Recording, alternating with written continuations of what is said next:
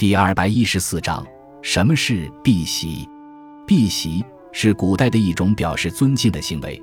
古时没有椅子，人们席地而坐，在需要的时刻离开席子，站立一边，也就是避席。《孝经》中记载了曾子在听孔子讲课的时候，接到提问及避席而立的故事，颇为传颂，引为美谈。